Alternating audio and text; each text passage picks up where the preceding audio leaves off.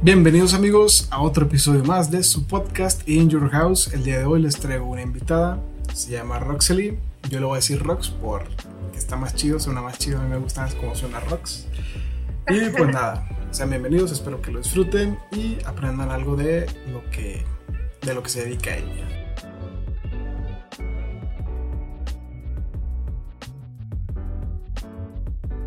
Así que, Rox, eres de Saltillo, ¿verdad? Originaria de Saltillo, Coahuila.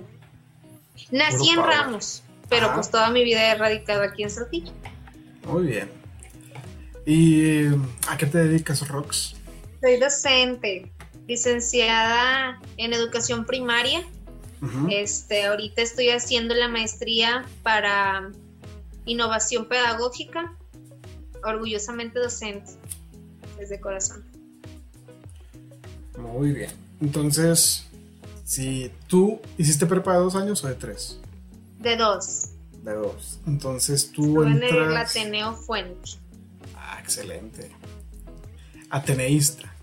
Ateneísta también de corazón, claro. Muy bien. Muchos se van a identificar con eso. Yo no, yo estuve en otra escuela, pero bueno. Em, ¿Tú cómo decides dedicarte a esto de la docencia? Fíjate que es muy chistoso porque desde chiquita, o sea, es así como la típica, desde chiquita yo quería ser docente, pero sí, o sea, es la verdad. Eh, fui la primera hija, solamente somos eh, dos en la familia, mi hermana y yo, y duré seis años siendo hija única. Entonces, pues era la de las Barbies, los muñequitos y todo ese show. Y era de sentar a mis Barbies y yo era su maestra mi idea de ser docente era completamente a lo que es, o sea, lo que es ser docente en realidad. Pero sí fue desde, desde muy pequeña que yo quería ser maestra, o sea, lo traía. En mi familia varios son maestros, pero te estoy hablando que no nos llevamos mucha edad, entonces no había como en ese tiempo un docente que, estuviera parado frente a mí y dijera, quiero ser como él. O sea, era algo que yo traía, yo quería ser maestra. ¿De dónde nace ese sentimiento de, de querer ser maestra? ¿Qué es lo que viste que dices? ¿Sabes que yo quiero dedicarme a hacer eso? La verdad no sé. O sea, era como el típico juego de niñas que uno juega a ser mamá y a la cocinita y esas cosas. No, a mí eso no, no me llamaba la atención. Eh, el hecho de estar en la escuela, ingresé al kinder desde los tres años. Eh, entonces era como, veía a mi maestra y era lo máximo. Entonces van tres años de kinder y es como lo que me motivó. Quizá tuve maestras muy buenas, que era lo que me hacían que yo quisiera ser maestra. Sí tenía una figura. Mi abuelo era este juez civil. Entonces yo lo veía que escribía y que redactaba cosas, entonces yo decía, pues para poder hacer eso, tengo que aprender a escribir y aprender ese tipo de, de cosas. Y por eso decía, pues ¿quién me lo va a enseñar? Pues un maestro. Entonces yo quiero ser maestro. Muy bien. ¿Te gusta escribir y leer mucho o, qué onda? Sí me gusta, fíjate que me gusta leer, pero tiene que llamarme mucho la atención, soy mucho de novelas. Si empiezo a leer y no me llama la atención, dejo el libro. O sea, soy más de todo lo romanticismo, todo así, todo lo que es novelas me gustan mucho. Este, pero escribir sí, escribir me gusta mucho, decorar me gusta mucho ser maestro no quiere decir que nada más es como que leer y escribir, o sea, hay muchas cosas, este, pero sí, sí leo, sí escribo, me gusta también, soy muy así, muy minuciosa en la ortografía, en, en que esté bien escrito, en que la letra esté bonita, o sea, eso sí yo creo que viene desde mi abuelo, que yo veía que escribía muy bonito, entonces yo decía, pues tiene que escribir bonito. Exactamente, no, muy bien. ¿Y qué es lo que más te apasiona de tu carrera? Que es una carrera para mí una de las más bonitas en todo. Sí, es muy bonito ser maestro. O sea, ahorita me, me, ilusiona mucho. Fíjate que yo era de las que, cuando salgo de, de mi, de la normal, que salgo de, recién egresada, eh, entro directamente a un colegio. Entonces era como mi primer grupo. Entonces ver que estaba yo sola frente a ese grupo pues sí me daba miedo. La verdad es que siempre estaba acompañada de una maestra que me decía que estaba bien y que estaba mal. Entonces pararme frente a un grupo era, híjole, no sé si estoy bien o estoy mal, porque no hay nadie quien me diga si es correcto lo que estoy haciendo. Entonces, cuando empiezo a trabajar con los niños y a ver que, estamos aprendiendo muchas, eh, muchos temas, el darme cuenta que, que el niño sabía, uno de los que no se me puede olvidar de mi primer grupo era los poemas. Estábamos aprendiendo a, decir poemas, entonces pues dentro de la lectura y dentro de, de, lo que a mí me gusta, pues había poemas, ya, pues vamos a declamar y ver cómo los niños hacían lo que yo les decía y ver cómo declamaban y sacaban así todo su sentimiento. Y yo decía, estoy haciendo las cosas bien. Porque el niño no tiene pena a pararse y a decirlo. Entonces, cuando ves que un niño aprende lo que tú le dices, es mucha satisfacción. Nadie más te lo va a aplaudir, nadie más te lo va a agradecer. Inclusive los niños ni cuenta se van a dar de lo que están aprendiendo. Pero el ver tú que lo que empezábamos a ver que párense frente a decir un poema y les daba pena y se cohibían y yo empezaba de que no, miren, se dice así y no les da pena y si están enojados hagan como que están enojados y si están contentos, entonces cuando nos toca el proyecto final de hacer ese poema y sacar todo lo que ellos sabían, era, fue muy satisfactorio, satisfactorio para mí porque dije, hice las cosas bien. Quiere decir que para ser la primera vez que estoy sola frente a un grupo, estoy haciendo las cosas bien. Muy bien. ¿Y que además de poemas, qué más le pones a tus alumnos? Me encanta la historia. Veo todas las asignaturas. Soy maestra de español, matemáticas, ciencias, historia y geografía, a veces hasta educación física. Este, eh, trabajamos todas las asignaturas. Como docentes, déjame decirte un secreto, a veces no todas las asignaturas nos gustan. O sea, no es que tengamos mucha alusión, ay, me gustan todas y en todas le echo muchas ganas. en unas le pones más énfasis que en otras. Me gustan mucho las matemáticas, me gusta mucho la historia. Mi tema final de la normal para graduarme fue historia, entonces, que son asignaturas que a los niños casi no les gustan, o sea, ay, matemáticas, ay, historia, qué aburrido, esto ya pasó.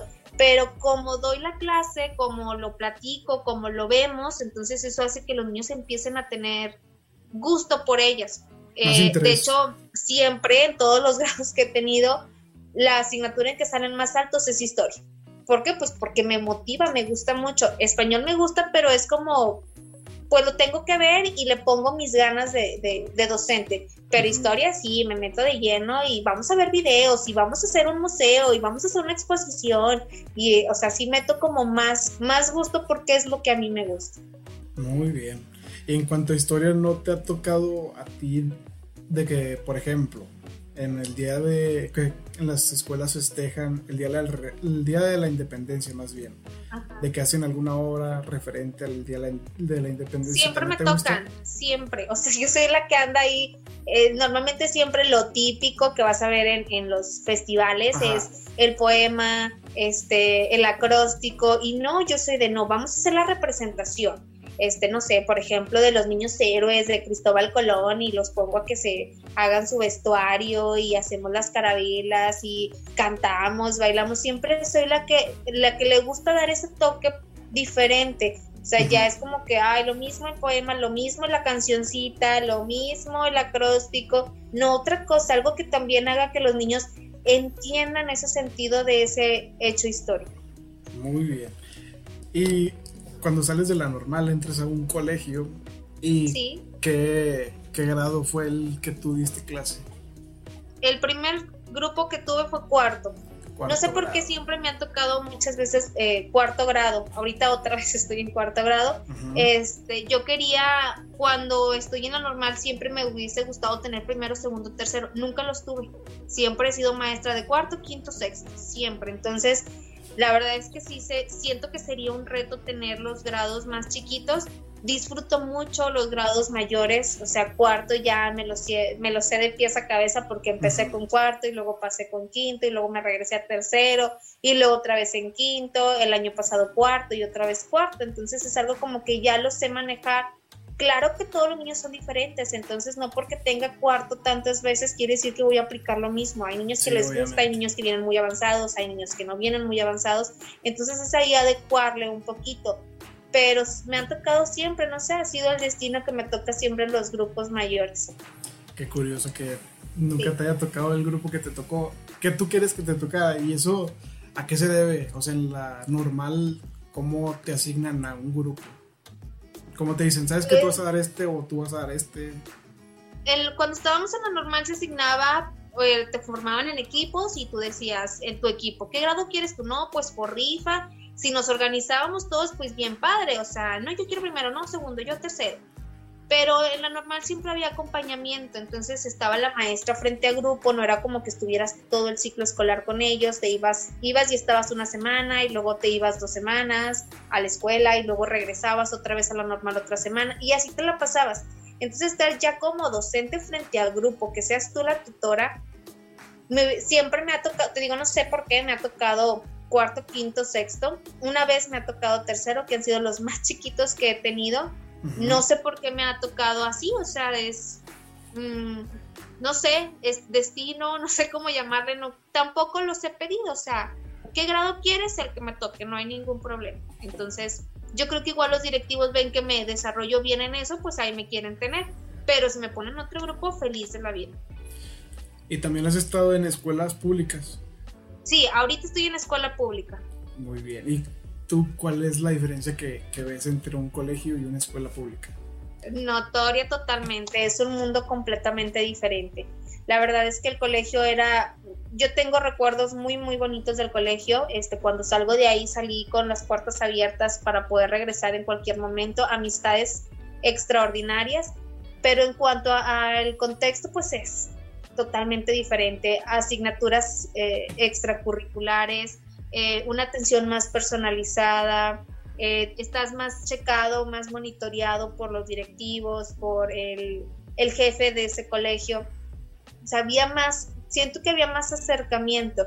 En cuanto a recursos tecnológicos, pues totalmente diferente. Sabemos que por, al, al, menos por ser, no era un colegio de clase muy alta, era un colegio medio alto, es un colegio medio alto, entonces, pero al menos contaban con todas las herramientas necesarias. Ya te hablo de celular, alguna tablet, computadora, o sea, cuentan con recursos, cosa que en una escuela pública no tienen. Entonces, pues yo en el colegio tenía mi salón, tenía mi computadora, tenía internet, mi impresora, el, el proyector, todo de la escuela, ¿verdad? Los, eh, la señora que iba y limpiaba exclusivamente mi salón, este, mi escritorio, todo era como muy mío.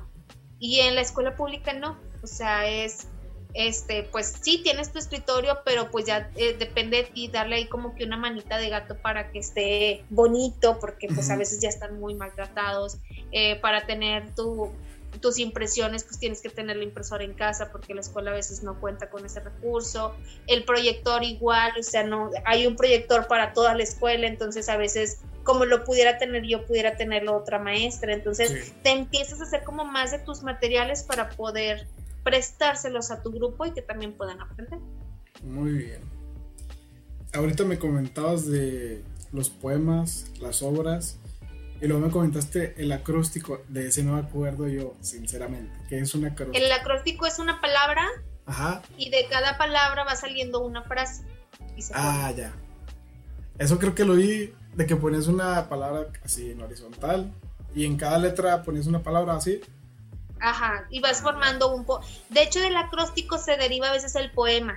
O sea, empiezas, no sé, este, casa y cuál sol se alimenta, no sé, empiezas, o sea, por decirte así palabras, empiezas a formar con esa palabra un poemita, entonces ya cada niño va parándose con su, con su letrita inicial y dice una parte del poema o la frase y ya se forma toda la palabra completa. Es lo típico, la verdad es que a mí me ha tocado en las dos escuelas que he estado siempre hay acrósticos. Es lo más sencillo, la verdad, también es muy sencillo trabajar el acróstico, a trabajar una obra de teatro, que niños aprenda este, diálogos o, o que se aprenda una canción o que se aprenda un baile.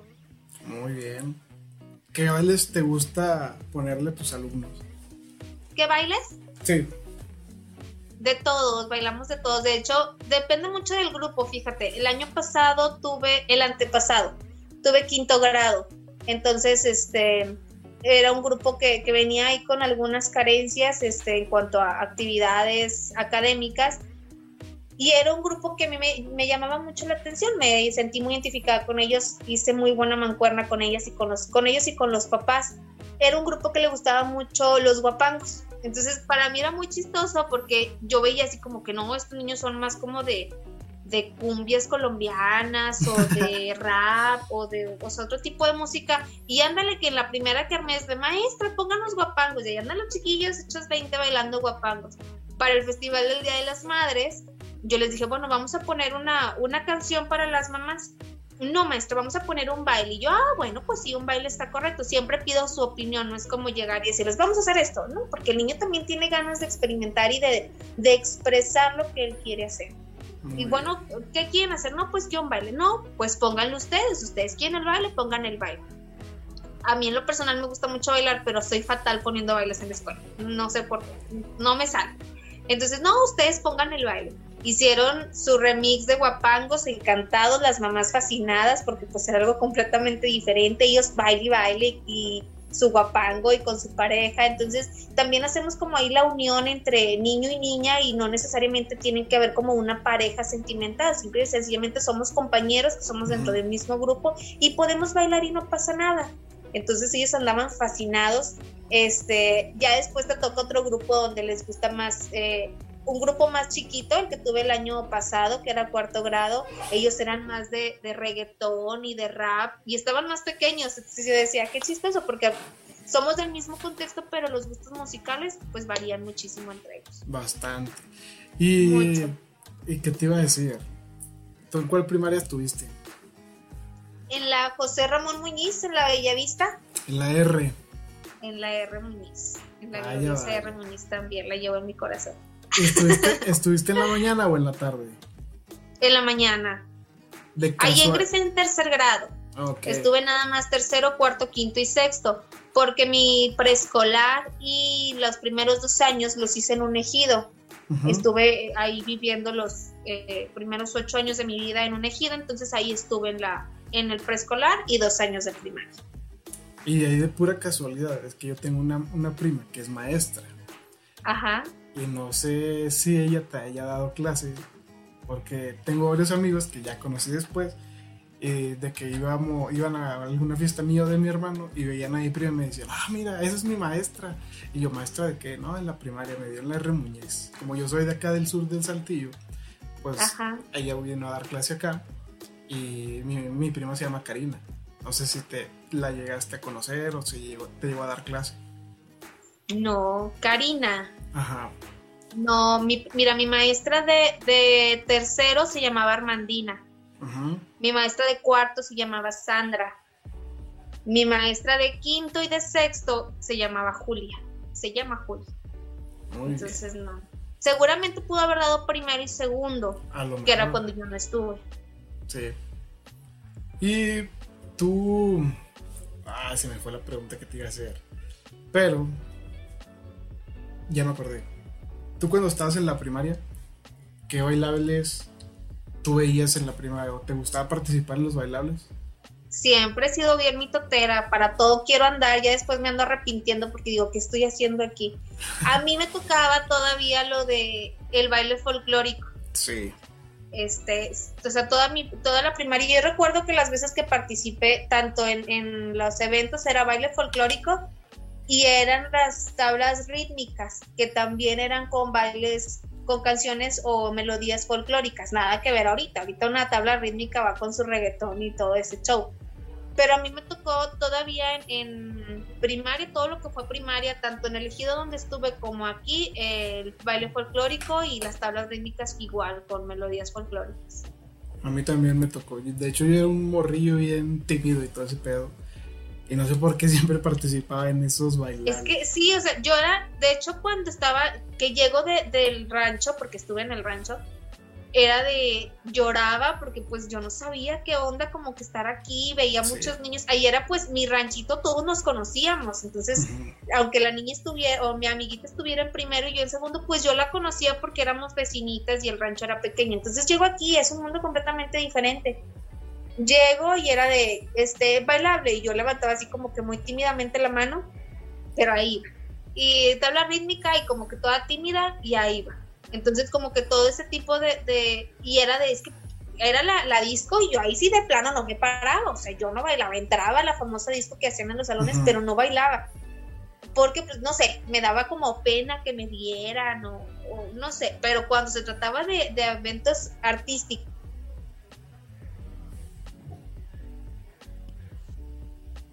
Perdón. Otra vez. Sí, no, ya, ya se, ya se acomodó que eran puestos por mis maestros, era así como, sí voy a participar, o sea, sí quiero estar aquí. Muy bien. Y, no sé, me dices que ahora bailan los morrillos, bailan reggaetón. Y yo digo, ah, cabrón, en mis tiempos no se veía ese pedo. No, Además, no se veían ni las cumbias, ni los guapangos, que han sido de mucho tiempo. O sea, a nosotros era como que eso era lo que se veía, inclusive como que eran canciones más poperas, más... No me acuerdo mucho, solamente me acuerdo que yo entraba al salón que era la disco y me sentaba en una banca. Y de ahí nadie me paraba. Todas mis amigas bailando, pues todas mis amiguitas niñas bailando y yo ahí sentado. O sea, yo no quería bailar. Ahorita sí, o sea, no les importa pagar 10, 15 pesos en la disco con tal de andar bailando ahí su reggaetón y sus, sus canciones muy alocadas. Está curioso cómo ha cambiado. ¿En qué te gusta? En 14 años que nosotros estamos todavía en la primaria cómo cambió de hacer bailes folclóricos para las mamás, ahora hacer otro tipo de bailes para los festivales. Sí, sí, me acuerdo que en un festival yo sí participé bailando folclore para el Festival de las Mamás y ahora mis niños participaron bailando guapangos. Entonces, las mamás encantadas, ¿verdad? Pero yo digo, sí es muy diferente y no es mucho el tiempo que ha pasado, la verdad. Pero pues no es tan diferente un guapango a un folclórico, pero ya me menciona el reggaetón y ahí dije, ah, cabrón. Ah, sí, el reggaetón es como... Y sabes que el reggaetón es más para los pequeñitos, primero, segundo, tercero, me he dado cuenta, como que cuarto, quinto y sexto es como la cumbiecita, el guapanguito, inclusive a veces un poquito los corridos. Eh, de hecho, cuando tuvimos, eh, cuando tuve quinto grado, que fue hace dos años, hicimos una representación de Rosita Alvírez, creo. Sí, la representación de Rosita Alvírez.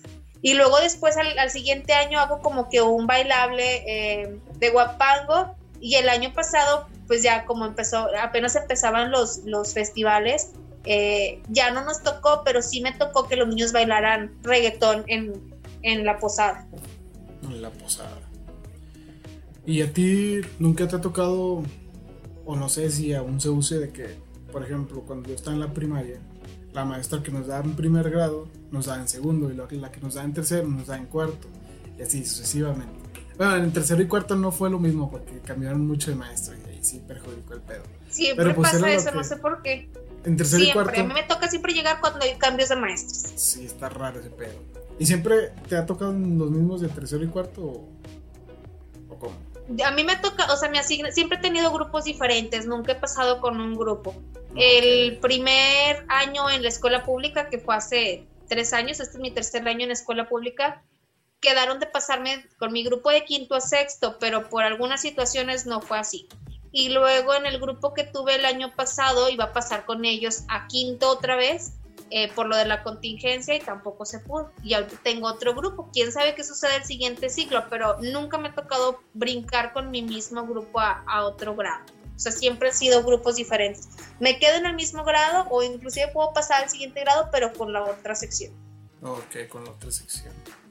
Muy bien. ¿Y qué es lo que tú le ves como que ventajas y desventajas a tu carrera? En todo, en todo Mira, en general. Es que como ventajas es que me gusta, o sea, siempre le encuentro como que ese lado positivo, pero desventajas pues hay muchas. Eh, yo creo que mm, ahora te has dado cuenta con la contingencia ha habido muchos ataques, eh, que los maestros somos unos flojos, que no trabajamos, que estamos en casa, que bien padre, y no, o sea, la verdad es que no es así. Es bien complicado ser docente, ser mujer, ser estoy casada, ser esposa, tengo un hijo, ser mamá, entonces como, como combinar todo esto es bastante difícil y la sociedad no lo logra entender. No es un trabajo que sea súper bien pagado como todo mundo dice, este es un trabajo pagado pues de manera normal, que sí, que nuestro sueldo se queda estable y que no nos lo mueven, eso sí es, es una de las ventajas, se podría decir, pero ahora con lo de la contingencia y desde antes, la verdad es que siempre hemos sido muy atacados en cuanto a no trabajan, no hacen, no esto y no saben todo lo que viene detrás. El tener que meterle de tu bolsillo para tener los materiales, el tener que estar hasta altas horas de la noche planeando qué puedes, qué te puede funcionar y qué no con los alumnos, el tener que lidiar con esos padres de familia que no te comprenden, que solamente piensan que la escuela es una guardería y ahí te avientan al niño y tú lo tienes que atender y cuidar porque no lo ven como que van a aprender, lo ven como que te lo tengo que cuidar. Y la cosa no es así, o sea, el, el también hay que lidiar con los pobres niños que, que ni siquiera llevan lonche, que no llevan dinero. estamos de, de 8 de la mañana a 2 y media de la tarde, una en jornada normal, y hay niños que no comen nada en todo el día porque no llevan dinero. Y yo soy de, no te preocupes, ve y compra. O yo aquí traigo taquitos, te comparto. Entonces, todo eso a veces la sociedad no, los, no lo ve. Entonces, sí es, sí es bastante, te digo, de todo lo malo, como me gusta, como me gusta lo que hago y me gusta mi carrera, pues siempre saco este lado positivo. Pero te, sientas y ves las cosas claras y dices, la verdad es que sí hay muchas desventajas en cuanto a ser docente. Ahorita estamos batallando, yo en lo personal estoy como batallando muchísimo para dar mis clases en línea, no, no sé, o sea, me siento perdida, me siento, no sé si mis alumnos aprenden o no aprenden me frustra saber que, yo estoy trabajando, pero no sé si el niño realmente lo está aprendiendo. Porque en presencial, pues bien padre, el niño no entiende y me siento con él y mira, así se hace, a ver, inténtalo y otra vez y, ahí estoy. Pero pues acá desde la pantalla no sé si el niño aprende o no aprende o si lo hace por cumplirle la maestra o simple y sencillamente hay papás que te dicen, ¿sabe qué maestra? Yo no lo voy a hacer. Usted sabe lo que hace, que al cabo el niño tiene que pasar con seis. Y sí, efectivamente, o sea, el niño va a pasar con seis. Está interesante todo este rollo porque, bueno, no sé, no sé cómo eran tus papás con tus maestros, pero los míos nunca fueron así de que, ah, a mi, niño le está yendo mal por culpa del maestro, o qué malos maestros tiene. Mm, siento que esto cambió. No, yo siempre fui sola, o sea, mis tareas solas. No sé, he sido muy en, independiente, por, por, decirlo así, en mi aspecto escolar siempre. O sea, yo prefiero, sí recibo apoyo cuando teníamos que hacer materiales didácticos y cosas así, pero las tareas nunca me las checaron mis papás. Este, yo me sentaba, yo forraba, yo compraba mis cosas, o sea, yo elegía mis cosas porque pues, obviamente mis papás me los compraban, pero yo las elegía. Entonces era como yo sola. Y ahora ves y dices, no, o sea, el niño, el niño hace lo que quiere en su casa y el papá se lo permite yo sabía que mi responsabilidad era eh, estar en la escuela porque era lo que me daban mis padres. Pero ahora no, o sea, ahora es que, es que el niño dice que usted no le enseña, es que el niño dice que usted eh, eh, nada más se la pasa poniendo operaciones en el pizarrón. Es que el niño dice esto, es que, o sea, y, le, y te confrontes con el niño porque siempre ha sido así, o sea, a ver, dile, dime a mí lo que le dijiste a tu mamá no, es que no es verdad. No, sí, tú me la dijiste esto. Entonces como que es ese pleito entre, entre, entre el papá y el docente. Yo no sé, a veces, yo les digo a los papás, al final de cuentas yo no voy a batallar con su hijo toda la vida. Su hijo está conmigo un año, nada más. De aquí en adelante el que va a batallar con él es usted, no yo. Entonces sí es bastante complicado como tener que lidiar con esos papás que de plano no te apoyan. No digo que todos sean así, tengo papás súper comprometidos, papás que eh, no, y yo le tengo su espacio y la tarea la hace él y tiene un, un horario establecido, o sea, tengo papás, la gran mayoría son papás así, pero topas con esos como estrellitas, nosotros les llamamos esos papás estrellitas que, que en lugar de que apoyen al niño se dedican a atacar al docente. Entonces sí es bastante como estresante tener que lidiar con eso. Bastante, sí, sí me imagino todo lo que, porque pues sí, no manches que, que flojera andar peleando con el papá cuando el papá pues es el que lo tiene que, pues le tiene que enseñar los valores, tú nada más le vas a enseñar cosas académicas, por así decirlo. sí, de hecho, me, o sea, ahora por ejemplo que empezó la contingencia todavía es más complicado, porque si, si estando en la escuela el, papá lo abandonaba, entonces ahora como tener esa responsabilidad de él es como yo por qué, yo no tengo por qué hacerlo, usted es una floja, usted esto, y cuando no se ponen a pensar que yo me pongo a hacer los cuadernillos porque no me gusta claro que, encuentro cosas en internet que me auxilian, pero yo hago el cuadernillo específico para los alumnos y estar sentada y estar ahí lidiando. El ciclo pasado trabajaba de 8 de la mañana a 10 de la noche todo el día viendo si el papá tenía duda y checándole el teléfono y este y es que ya fulanito no supo cómo hacerle, siéntate y te puedes conectar en Zoom, conéctate, conéctate con uno y explícale a ese uno cómo hacer la actividad y al final de cuentas dices, o sea, y otro papá que simplemente no quiso hacer nada porque no tenía ganas, porque ni te dan mil pretextos. Y resulta que el niño al final de cuentas pasa. Entonces, menos se valora el trabajo del docente. muy, muy, no sé, muy rara esta situación y ahora más con, con, lo del COVID y las clases en línea, está cabrón. Espero que te vaya muy bien en esta etapa. Sí. Y pues es que también es la primera vez que nos va a tocar ver esto. O sea, y aparte nos lo ponen como que así de golpe, de que imagino que esto pudo haberse visto, no sé, en unos 10 años a lo mejor. Pero cuando todo este, pues, momento de la pandemia nos dio como que un giro a todos y ya sabes que lo que tenías planeado para dentro de 10 años lo vas a tener que hacer ahora porque la tecnología pues la tienes que ocupar ya. No se puede y tener te mucho que adecuar a ello. Y el, el, bueno, el problema que yo veo es que no todos los padres tienen como que esa posibilidad de tener una computadora, un internet, pues está difícil también para y, ellos. Y es bien complicado porque los, o sea, a veces hacemos tanto por los papás que los papás al final de cuentas no quieren nada. De hecho, había el año pasado, bueno, con lo del ciclo era de, bueno, vamos a trabajar este con los eh, celulares. Es que no tengo teléfono. Bueno, vamos a trabajar con la tele, con cuadernillos. Es que nada más con un cuadernillo no se puede. Es bueno, te voy a poner programas de televisión para que tú los veas con tu hijo y lo resuelvas. Es que no tengo tele, o sea, empiezan como a limitarse ellos mismos y dices, no simple sencillamente no tienes ganas de que tu hijo aprenda porque no tienes ganas de sentarte con él. O sea, no quieres, porque pues la verdad, seamos muy honestos, las familias que, mm, tienen más carencias buscan en diferentes centros comerciales o, o en centros departamentales adquirir un teléfono. Se endeudan con una cantidad extraordinaria para comprar ese teléfono y resulta que ahora que lo necesitamos para asuntos académicos no tienen, no pueden, entonces dices, simple y sencillamente no quieren. ¿Por qué? Porque te digo, cuando era presencial ahí iban y dejaban al niño y tú te hacías cargo de, de él y no lo veían como una escuela donde aprenden, lo veían como el lugar donde me lo pueden cuidar. Y eso es lo que no han aprendido, o sea, que la escuela no es una guardería es un lugar donde el niño aprende, donde el niño tiene nuevos conocimientos, donde el niño conoce más, pero no estamos ahí como para, para nada más cuidártelo mientras tú descansas en casa porque acabas de venir a trabajar o, mientras este, tienes que hacer tus, tus eh, labores del hogar, porque no es ese es el punto de una escuela. Entonces, la verdad es que ahora los papás se las están viendo bien complicadas porque están viendo lo que realmente se trabaja en una escuela.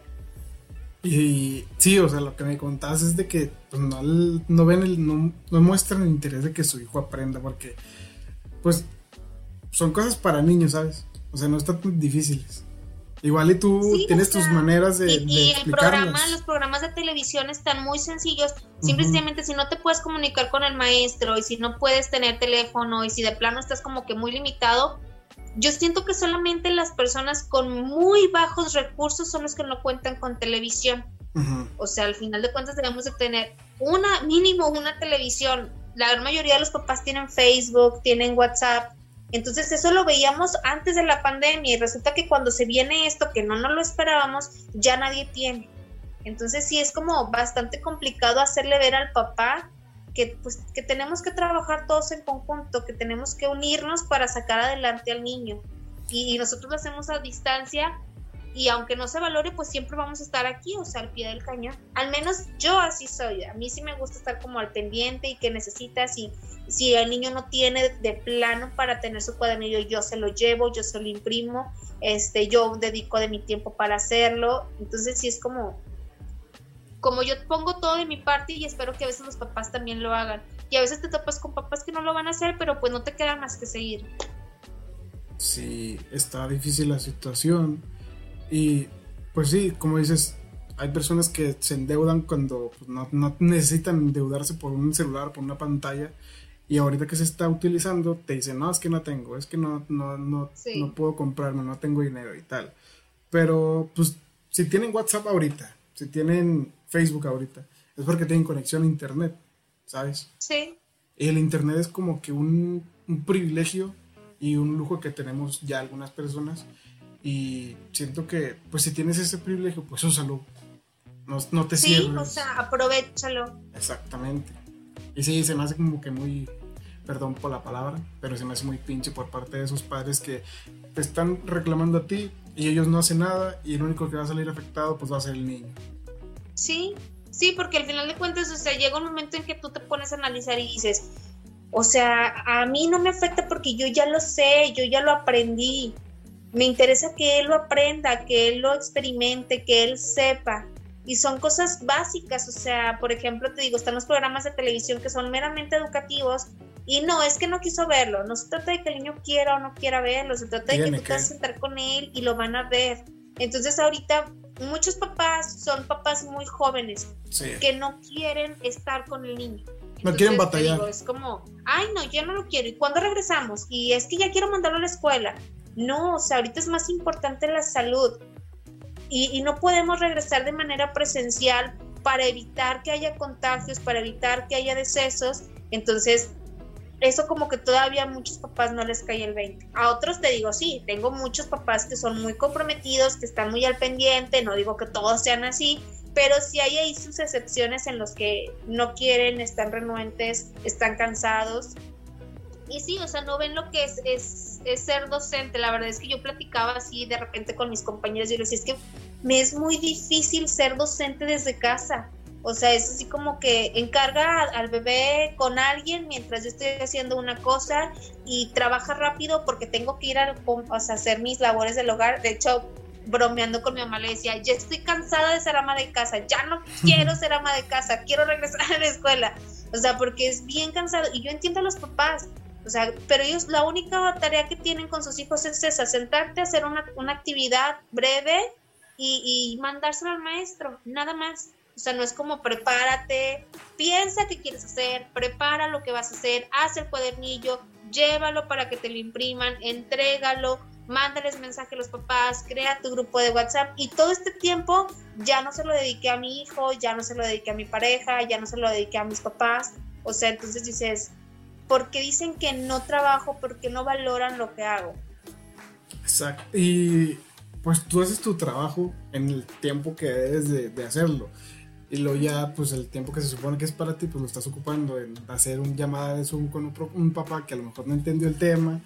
Pero pues güey, pues tu hijo, ya depende de ti. Y la si no tuviéramos internet, la maestra no podría estar respondiendo el teléfono a cada rato. Pon un poco de empeño en, la educación de tu hijo, sea un poco más responsable. Y si eres un padre joven, pues atente a las consecuencias de tus actos. Porque no a veces, yo siento que eso afecta mucho el que los papás jóvenes no, no planeaban tener sus hijos tan rápido y pues les arruinan sus planes de vida.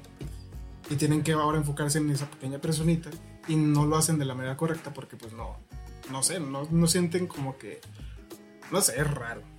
No quiero meter sí, con los papás. Como decimos, cada cabeza es un mundo y cada un papá tiene así como ideas diferentes, pero ahorita es el momento en el que difícilmente podemos pensar todos igual, pero tenemos algo en común que es esta pandemia. O sea, no, no es que exista nada más en el sur o que nada más exista en Coahuila o en Saltillo. Es una pandemia mundial, no nada más este papá o esta mamá está viviendo esto, ¿sabes? O sea, todos lo vivimos. Entonces, como a veces no hay esa empatía en decir, híjole, ellos, ellos también lo viven y o ella también lo vive. Y yo les decía, o sea, yo también soy mamá y también tengo un hijo que tiene que hacer tareas. Mi hijo, pues, por ser maestra, luego, luego lo tengo que meter a la, a, la guardería, vaya. y, y, siempre busco así como que, a ver, este, vamos a aprender esto y aprende eh, lo básico, eh, los valores, decir gracias, decir por favor, y es estar detrás, detrás, es un niño de dos años, entonces estamos en los terribles dos y es como mi pequeño adolescente que quiere pero no quiere, que se enoja pero está contento. Y a veces como que ese tiempo no se lo, no se lo dedico a él por estárselo dedicando a papás que no quieren poner esa atención en sus hijos. Entonces digo, ¿por qué me tengo que enfocar más en los demás en adultos, no es ni siquiera mis alumnos, en adultos que entiendan que tenemos que trabajar por el bienestar de nuestros niños. Sí, o sea, volvemos a lo mismo. Güey, son temas para un niño de primaria, no han de estar tan difíciles, siendo honesto. Sí. O sea, métete un ratito a YouTube o métete ahí a Google, googlealo y se lo explicas a tu niño, no está tan difícil. sí, o sea, y te digo, tratamos de que sean temas muy muy concretos, muy sencillos de digerir para los papás, porque vienen, la verdad es que también vienen temas que, son un tanto difíciles, pues, sobre todo las fracciones que a veces han sido como que el, coco de muchos niños, inclusive el mío. Entonces era, a mí me gusta mucho las fracciones porque las aprendí de una manera muy, muy padre. Y es de la misma manera en que las enseño. Y en ese es donde yo sí me grabo y ahí estoy explicando en mi pizarrón cómo se deben de hacer cada una de las operaciones y todo. Ya es como que donde podemos tener un poquito más de, de empatía con los papás. Y si no lo entendió, bueno, no pasa nada, diga, ya regresamos se los explicamos. Pero hay cosas también muy sencillas, o sea, rimas, este, versos, ortografía, sencillamente leer y escribir. O sea, todos podemos enseñar a nuestros niños a leer y escribir para hacer el trabajo del docente un poquito más fácil y enfocarnos en lo que el docente pueda tener un poquito más de complicación. Pero no queremos ni hacer eso. Está cabrón. Nos estamos haciendo muy egoístas. Y aparte siento que los niños de hoy en día tienen una ventaja que nosotros no teníamos. Obviamente una es el internet, pero la otra, siento yo, que estos niños vienen más despiertos que nuestra generación y te pueden captar las cosas y si las explicas así sencillo, bonito y claro, te lo van a captar de pedo. Y, ya y las generaciones nuevas más. O sea, te digo, yo tengo a mi hijo de dos años, yo le digo a mi mamá, yo me acuerdo así como que más o menos de cuando tenía tres años, del kinder sobre todo, que fue cuando ingresé que fue cuando empecé a aprender números, aprendí a, conocer los colores, pues los valores ya los traía desde casa, ¿verdad? Pero ahorita mi niño chiquito, y a veces es, es algo que, comparo con mis alumnos y digo, no puede ser que un niño de dos años lo haga y un niño de ocho nueve años no lo quiera hacer y diga que no puede. O sea, por ejemplo, mi niño ya conoce los colores, ya cuenta del 1 al 12, aprendió a contar, teníamos hasta el 10, ahorita ya aprendió del 1 al 12. lo siento, mamá, con permiso, mamá por favor, mamá, me das eh, eh, un poco de agua, o sea, todo así como muy educado y son cosas que le enseño yo y cosas que aprende por también por su maestra y por la tablet. La verdad es que tiene ahí su tablet y donde ve sus programillas, muy monitoreado, eso sí, o sea, qué vas a ver, qué estás viendo, qué personajes son, etcétera. Pero digo, es un niño de dos años que aprende, o sea, que ya sabe muchas cosas entonces yo así que aquí está tu trabajo y así hablo con él. Entonces digo, es, un bebé y yo estoy hablando como, como si fuera un niño de 8 o 9 años. Eh, fue una tarea que hicimos en el ciclo pasado que empezó la pandemia. Tenía que conocer las partes del cuerpo y una de, la actividad, de las actividades era que eh, yo le di todas las partes del cuerpo y él tenía que armarlas. Aquí están las partes del cuerpo, aquí está tu PRIT, aquí está tu cartulina, me voy a sentar a trabajar, ponte a pegar el eh, arma el monito. Yo soy bien exagerada con él, o sea, si a él le piden uno, yo le doy dos, o sea, así. Entonces era de, se puso y armó la cabecita, le puso el pelito, los ojitos, y yo decía, lo hizo solo en menos de 15 minutos. Y lo armó. Entonces digo, ¿por qué él, que es un niño de dos años, lo hizo completamente solo, y un niño de 8 años que lo pongo a hacer cinco sumas, no las quiere hacer? Entonces dices, ¿dónde también está esa autoridad para decir, tienes que hacer estas cosas? Te digo, esas generaciones vienen mucho más despiertas. O sea, nosotros la verdad es que éramos una generación como más tímida, más, lo que nos decían lo hacíamos. No éramos tan esponjitas. O sea, a mí me decías que era verde y es verde y ahí me quedaba, ya no me interesaba saber más porque mi maestro me dijo, mi maestro me dijo que era verde.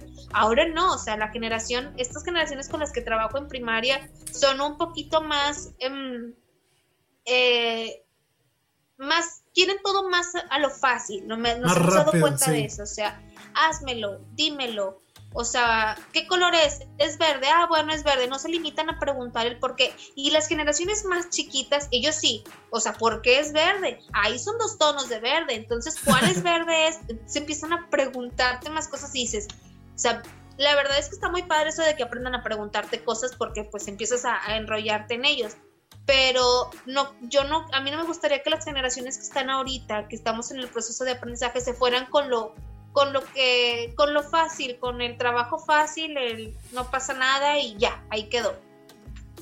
Así es, sí, tocas un tema muy importante, bueno, dos para mí. Uno es el interés de cada niño y de que el interés del papá, y aparte el, el no sé, siento que es muy poquito el tiempo, pero siento que el, ser humano ha evolucionado en muy poquito tiempo, muy rápido. Y se ven los niños de diferentes generaciones. Te comparas con el niño que, con tu hijo y dices, no mames, yo a esa edad no podía hacer eso. Y yo me comparo con mis sobrinos que están en el kinder y ya se sabían el, de que los números y los colores en, inglés. Y dices, no mames. Y lo aprendieron solos viendo su celular. Y aparte, siento que tenemos culpa nosotros, nuestra generación, de que, siempre, como dicen, como dices tú, que los niños quieren todo rápido y fácil, nosotros nos hicimos así con el internet, de que lo, lo queríamos todo en corto, todo rápido, sin querer batallar. Y siento que eso también es culpa de nuestros papás, porque ellos batallaron para conseguir lo que tuvieron y ellos pensaban que, ok, a mí me faltó todo esto, yo voy a trabajar para que a mi hijo no le falte nada de eso. Y eso nos termina afectando a nosotros porque nosotros no batallamos mucho para conseguir lo que tuvimos, gracias a nuestros padres. Pero nosotros ahora, como queremos todo rápido, le estamos dejando el mismo ejemplo a nuestros hijos y a ellos les va a tocar sufrir más que a nosotros. Sí. Yo lo veo así. Sí, porque al final de cuentas nosotros podemos esperar, decimos, bueno, ok, no lo tenemos ahorita, pero lo vamos a tener después. Y el niño no, o sea, el niño, te estoy hablando de la generación que tiene entre 10 y, no sé, 18 años, no es mucho la diferencia. Mi hermana tiene 20 y es de esa generación. O sea, te estoy diciendo, yo tengo 26, ella tiene 20 y es de las que quiere las cosas rápido. O sea, quiero de comer ya, quiero de, ah, espérate, o sea, hazlo. Y tengo, mi esposo tiene un hijo eh, eh, de, su primer eh, matrimonio, vaya, y el niño es igual que mi hermana. El niño tiene 8 años, 9 años, y le digo, o sea, él tiene 9, ella tiene 20, y son exactamente iguales, quieren las cosas al instante, quieren las cosas así. Conmigo no es, no, no, no, no, aquí nos esperamos, o sea, aquí hay tiempos, hay que saber esperar, hay que saber hacer esto, hay que saber hacer lo otro. Entonces, quiere hacerlo, vaya y lávese primero las manos y entonces como que digo, una ya es relativamente adulta y otra es un niño que está en proceso de aprendizaje y son iguales. Y luego me voy con el chiquito de dos años y él así como que él ya está solo lavándose las manos y ya está sacándose su silla para sentarse y está esperando la comida. Digo, o sea, ¿por qué un niño más pequeño tiene que tener más tolerancia que está aprendiendo que ustedes que han vivido más tiempo. Y es por eso, porque nuestros padres quisieron darles a esa generación todo rápido. Entonces, el niño necesitaba tenis rápido, compra los tenis. El niño necesitaba una chaqueta rápido, compra la chaqueta. O sea, rápido darles todo y resulta que en lugar de ayudarlos, pues los perjudicó. Y, y es que, ojo ahí, si te lo daban, te hacían como que las cosas, o sea, te falta esto, te lo compramos para que no batalles. Pero sí tenían los valores de decirte, oye, ¿sabes qué? Tú me vas a traer buenas calificaciones y a base de esas calificaciones te vamos a dar eso. Y ahorita no exige nada a los papás. O sea, quiere algo el niño, si no se lo va se pone a llorar, se pone a patalear, se pone a hacer el berrinche y le dicen, está bien, ya, ten, agarra el celular. Y ya con eso creen que ya se solucionó un problema, pero pues están agravando el problema. Sí, creo que sí, o sea, totalmente, totalmente porque, este, o no sé, a ti si te pasaba de, es que quiero tal personaje, pues espérate a Navidad, y era marzo. Entonces decías, híjole, hasta que llegue Santa, bueno, pues me espero hasta que llegue Santa, a ver si ya no cambio de gustos. Y te esperabas hasta que llegara Santa para que te trajera la famosa bici que querías, o la muñequita que querías, o lo que quisieras, vaya. Y ahora no. El niño quiere una cosa y se lo hace de inmediato. Exactamente. Ya no sé, ya no le ponemos como que ese valor que tienen las cosas, el valor de, de tratar de, conseguir. La tolerancia. Exacto, sí, del. ¿Cómo se le dice? Tiene otro nombre. El esfuerzo. Ya no, ya no se esfuerzan por ese, por ese motivo, por esa meta. Y, y, así. Pero bueno, ya, ya nos metimos mucho en los niños y en la educación. Estuvo buena la plática, pero vamos a cambiar un poquito y te voy a preguntar, si no te hubieras dedicado a ser maestra, ¿qué otra cosa te hubiera llamado la atención? Mira, siempre fue como mi meta, o sea, yo quería ser maestra y, era como, no sé, siempre me ha tocado de, voy a entrar a esta escuela y entraba. Nunca, nunca he tenido eso de, tropezar y de decir, chi, no pasé, chi, tengo que cambiar de, de, meta o, de ruta, o sea, siempre era como que lo que quería eh, lo obtenía por mí misma, ¿verdad? Pero si no hubiera sido docente, me hubiera gustado eh, ahorita lo analizo y digo, me hubiera gustado ser diseñadora gráfica o me hubiera gustado ser eh, dentista.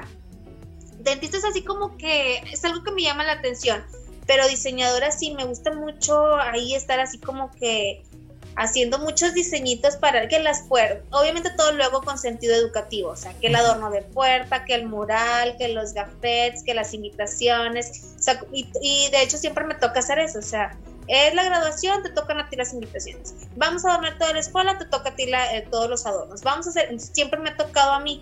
Y digo, la verdad es que se me da y me gusta, es algo que también me apasiona, o sea, me puedo sentar y esto, no sé mucho, la verdad es que no utilizo los programas básicos que te puedas encontrar en la computadora.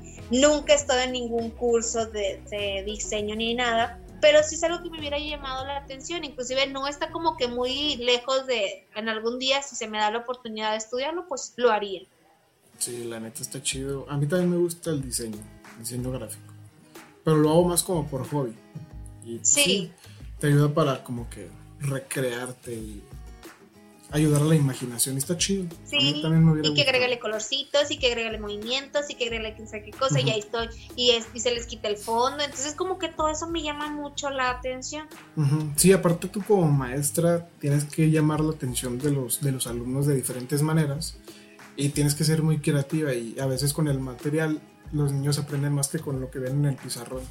Yo creo que te ayuda mucho ese pedo. Muy bien. Sí. Y tú a tus 26 años, ¿qué es de lo que más te sientes orgullosa? Me siento orgullosa de mi carrera, de haber logrado lo que estoy logrando hasta ahorita. Y me siento orgullosa de ser mamá. Fíjate que a pesar de que eh, no soy, o sea, no fui mamá muy joven, eh, tuve a mi hijo a los 23 años, entonces digo, lo que estoy haciendo con mi hijo lo estoy haciendo bien. El, el, ver cómo la gente me lo quiere y me dice que es buen niño y que es educado eso me hace sentir muy contenta. Es, lo comparo mucho cuando veo que mis alumnos aprenden algo. Entonces digo, qué padre, o sea, porque no es el niño al que, ay, es un chiflado, ay, es esto, ay, no lo quiero ni ver. O sea, lo ven y, ay, el bebé, y que Mateito para acá, y préstamelo. Claro que me ha costado, o sea, en casa me ha costado regaños, me han costado castigos, este, la verdad, me ha costado la nalgadita, entonces dices, o sea, eso me hace sentir como, como muy orgullosa de, saber que a pesar de que soy mamá primeriza, estoy haciendo buen trabajo con mi hijo. El saber que es educado, el saber que, aprende muchas cosas, que es inteligente, la verdad es que pues como mamá me enorgullece. Antes decía, bueno, pues cada papá se enorgullece de sus hijos, pero siempre te toca con toparte con ese niño que ves que está chiflado y que está agarrando todo y tira todo y sus papás no le dicen nada.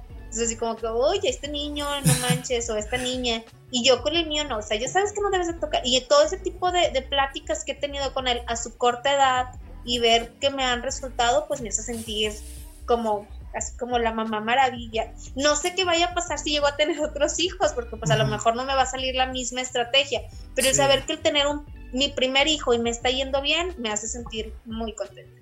Va a ser el consentido.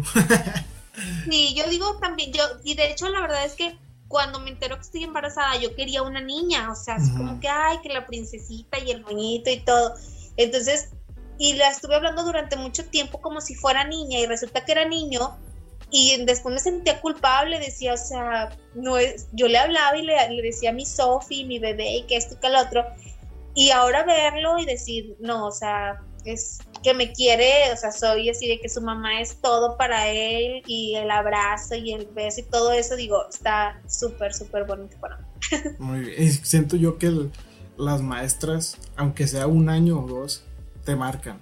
O sea, yo siento que son como que tus primeras influencias en la vida de que, aparte de tus papás, obviamente, de que una maestra te enseña muchas cosas, aparte de lo académico, en lo personal. Entonces siento que por eso identificas mucho con tu hijo y luego con los alumnos y tal, y, está bonito, está bonita la relación. Sí.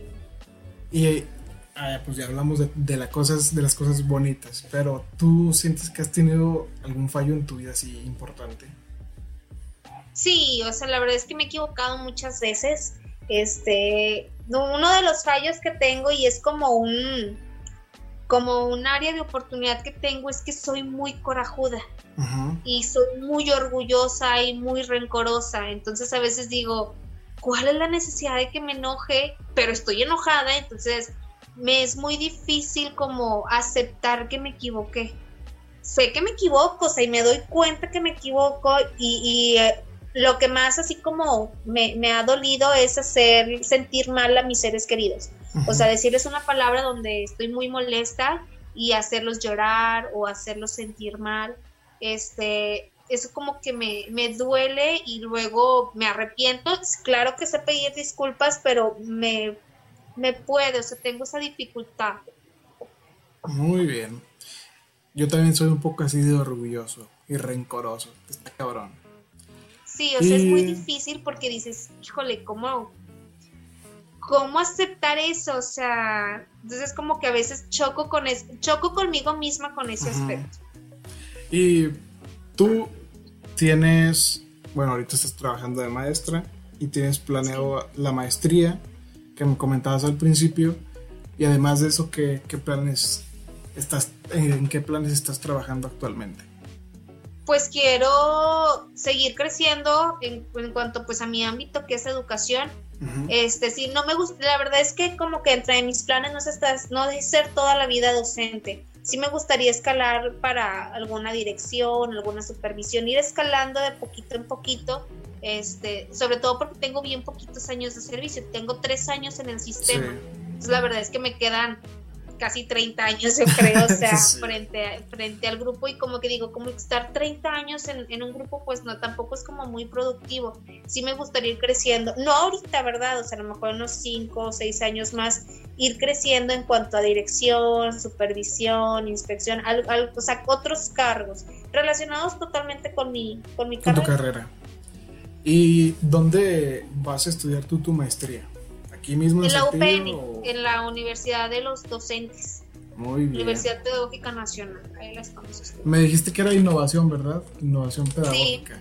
¿En qué? Bueno, pues la misma palabra me lo dice, pero explícanos de qué va esa maestría. La maestría está enfocada a buscar, bueno, son dos eh, métodos. Una es la investigación y otra es la innovación. Es buscar un problema que existe en mi comunidad para darle una solución innovadora. Y la otra, esa nada más es investigar, o sea, investigo el problema y le busco una propuesta. No la llevo a cabo por el momento, o sea, nada más es como investigar y darlo a conocer para pues conocer ahí el, el problemita. Y la otra es más amplia, obviamente investigas el problema, realizas una propuesta de innovación y la aplicas. Puede o no que te funcione por eso es así como a, mayor, a más este tiempo.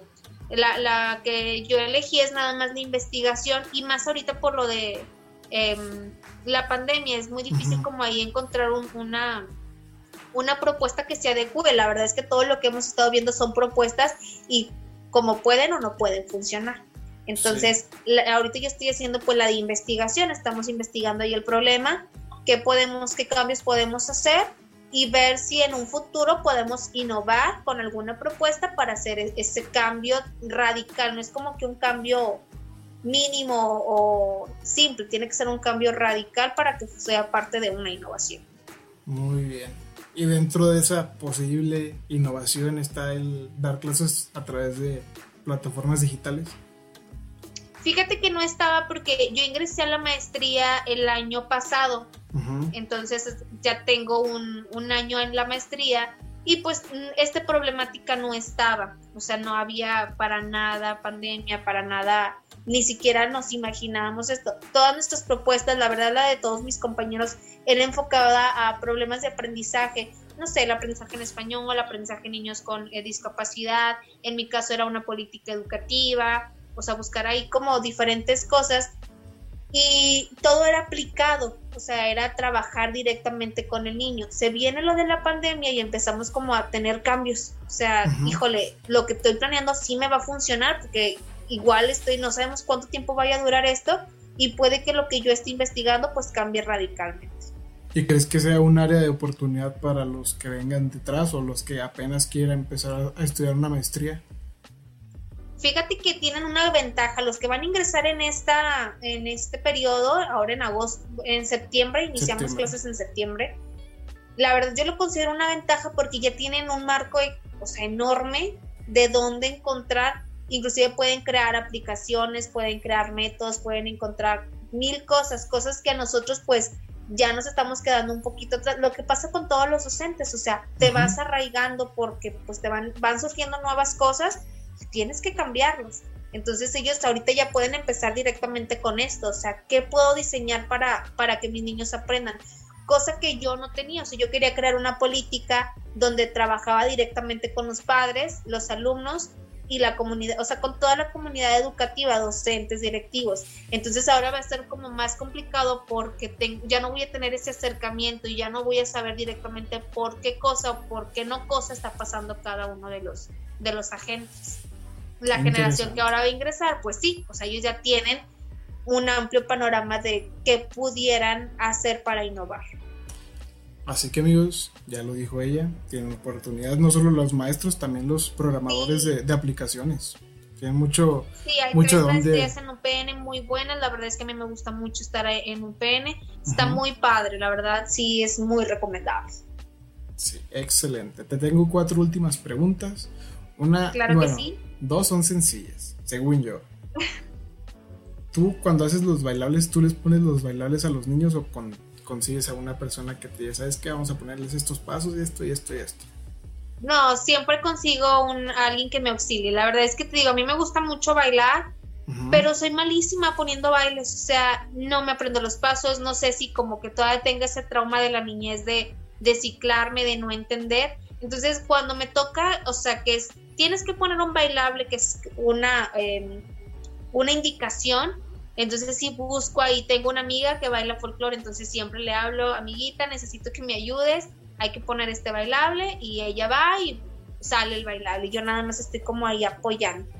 Muy bien. Nunca he sido, o sea, nunca he puesto yo el bailable. Cuando se trata de otras cosas de, de este, exponer, de eh, poesías, de obras de teatro, eso sí lo hago yo sola. O con, eh, ayuda de mis compañeras. Pero cuando se trata de bailes, no totalmente fracaso en ese aspecto. Muy bien. La otra, me decías que eras eh, algo estricta con tu niño. Y aparte tienes, tienes tu carácter. Entonces yo te pregunto, ¿con tus alumnos también eres así de estricta y así un poco regañona? ¿O te la llevas soy, Soy la típica maestra que es como bien regañona. O sea, por mi complexión soy muy chaparrita.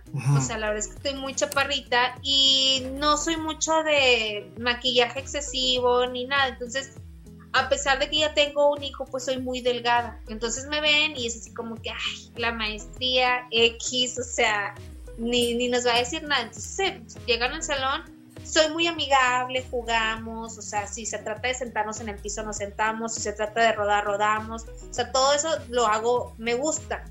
Pero cuando ya llega un límite donde el desorden es excesivo, donde hay faltas de respeto, etcétera, trato de, que nunca pase eso. Entonces es así como que la mirada, no sé por qué me ayuda mucho, es así de me quedo callada y la mirada fija y ya saben que estoy molesta. Entonces ya saben que la maestra se enojó y que va a haber problemas. Entonces así como que sí soy de las de no salimos a recreo, no te voy a dejar sin comer, pero no sales a recreo tienes que ir a comprar la tiendita, te acompaño y aquí te vas a quedar conmigo. Y ya sabes, y ahí estoy. La verdad es que si me ha tocado que dos, tres niños me lloran, no pasa nada, no llora sangre, no le va a pasar nada. Llore si tiene ganas de llorar, desahogues y luego viene y se pone a trabajar. Aquí las cosas son muy sencillas. O sea, tienes que trabajar, quieras o no. Entonces ya se dan cuenta que al final de cuentas el llorar, el, el hacer el berrinche, el hablar a la mamá, no va a funcionar y eso es algo que también los papás dicen, no maestra, déjelo, o sea, si quiere llorar, pues que llore. Sí me toca un papá de que no, no le diga nada. Ah, bueno, yo no le digo nada. Nada más que usted tampoco venga aquí a exigir. Y ya, o sea, es como que, ya, y fírmame donde usted me está diciendo que no le puedo decir nada a su niño porque se va a molestar. Y me firman y ya saben que yo me deslindo de toda responsabilidad, porque al final de cuentas yo lo que busco es que el niño aprenda y, que, y que siga reglas y que tenga, este, o sea, tenga todo lo necesario para que pueda salir adelante. Si papá no me lo permite, pues la verdad es que yo nada más soy, soy una mediadora. Si me lo permiten, súper bien porque vamos a tener resultados favorables. Si no me lo permiten con la pena, el niño va a crecer y es todo suyo. Pobres de ellos. Exacto. La penúltima pregunta, Rox. ¿Cómo te defines a ti mismo? ¿Quién es Roxely? Roxely es soñadora, es este imaginativa, es, eh, es muy mm, tenaz. Este, mi esposo me dice que soy de ideas muy persistentes. Me dice, es que yo no puedo contigo porque eres de ideas persistentes. O sea, si digo que lo voy a hacer, lo voy a hacer. Y no me vas a cambiar de opinión, o sea, lo, lo tengo que hacer y lo voy a hacer. Entonces, este, obviamente es así como me imagino un mundo muy bonito y sueño con cosas muy bonitas. También soy muy realista, o sea, me doy cuenta que no, que no todo lo que sueño va a ser de color de rosa como lo estoy imaginando, o sea, me voy a topar con, con algunas piedritas y con algunos obstáculos, pero sí soy muy, muy tenaz, o sea, lo voy a hacer y lo, lo voy a lograr. O sea, no es algo como, bueno, ya no lo, no lo pude hacer ni modo, otra cosa, no, o sea, si me pongo esa meta, la pongo y la logro es algo que la verdad me hace sentir también muy contenta porque es, mi tenacidad me ha ayudado a lograr muchas cosas. Excelente. Y tú te gusta leer mucho. Me imagino que lees aparte de novelas, te gusta leer sobre tu carrera, libros, educación, pedagogía. ¿Tienes alguna frase que te guste compartir con, con las demás personas? Que te identifiques con eso. Hay una frase que me gusta mucho que es enfocada a los niños. La verdad es, es, algo así muy, muy, podrás decir, es que es mucho, hablas mucho de, de, lo que eres y la verdad es que así soy generalmente en mi familia, con mis amigos. La verdad es que en mi círculo de amigos también somos maestros, entonces pues eh, empatamos mucho. Estoy casada con un maestro, entonces también es como siempre platicar acerca de la docencia. Y en la maestría leí sobre un personaje que se llama Rosiu. Y él dice que los eh, niños no nacen malos. Los niños van cambiando conforme el contexto se los plasma. O sea, un niño no es malo. El contexto lo hace. Y sí es verdad. O sea, un niño nace con su inocencia, pero si, si, tú, si el contexto en donde el niño se desarrolle es de malicia, es de vicios, el niño lo va a seguir. Sea como sea, el niño tiene esa, esa expectativa. Si tú guías al niño por un buen camino, el niño lo va a seguir. Muy bien. Bueno, esa era la última pregunta, Roxely. Muchas gracias por haber eh, aceptado la invitación a participar en el podcast. Eres la primera maestra a la que, bueno, ya con, ya, pues estuve con una maestra, pero ella era de, de universidad y tú eres la primera maestra de, de, primaria. Y fue totalmente distinto el tema, los temas. Y qué padre que nos hayas eh, brindado un poco de tu tiempo para mostrar un poco lo que haces tú, lo que es una maestra en este 2020, cómo ha vivido la situación del COVID-19 y cómo es que batalla con la generación de padres en su mayoría de los 90, porque ya es nuestra generación. Y la verdad, estuvo buena la plática, me gustó mucho. Y bueno, pues algún comentario final que quieras darnos. Encantada, muy agradecida. La verdad es la primera vez que hago esto, pero como te comenté con anterioridad, soy muy platicadora, me encanta platicar, me encanta expresarme, me encanta hablar de lo que hago. Entonces me sentí muy cómoda. Muchas gracias por la invitación. Este, muy agradecida. Y pues cualquier cosa estoy a tus órdenes. Excelente. Y bueno amigos, esta fue una entrevista, una pequeña plática con una maestra de primaria. Espero que les haya gustado, que hayan aprendido, que hayan visto el panorama desde otra perspectiva, desde, desde el panorama de la maestra y sean un poco más eh, empáticos con ellos, que si batallan, tienen sus vidas, no pueden estar al pendiente de tu niño ya después de que el niño ya salió de clase. Eh, ayuda tú a tu niño, no seas cabrón o cabrona. Y pues nada, eh, un saludo a todos y pues nada, eh, nos despedimos, Roxely. Un placer tenerte aquí. muchas gracias por todo. Y pues nada, nos vemos en la próxima, amigos. Adiós.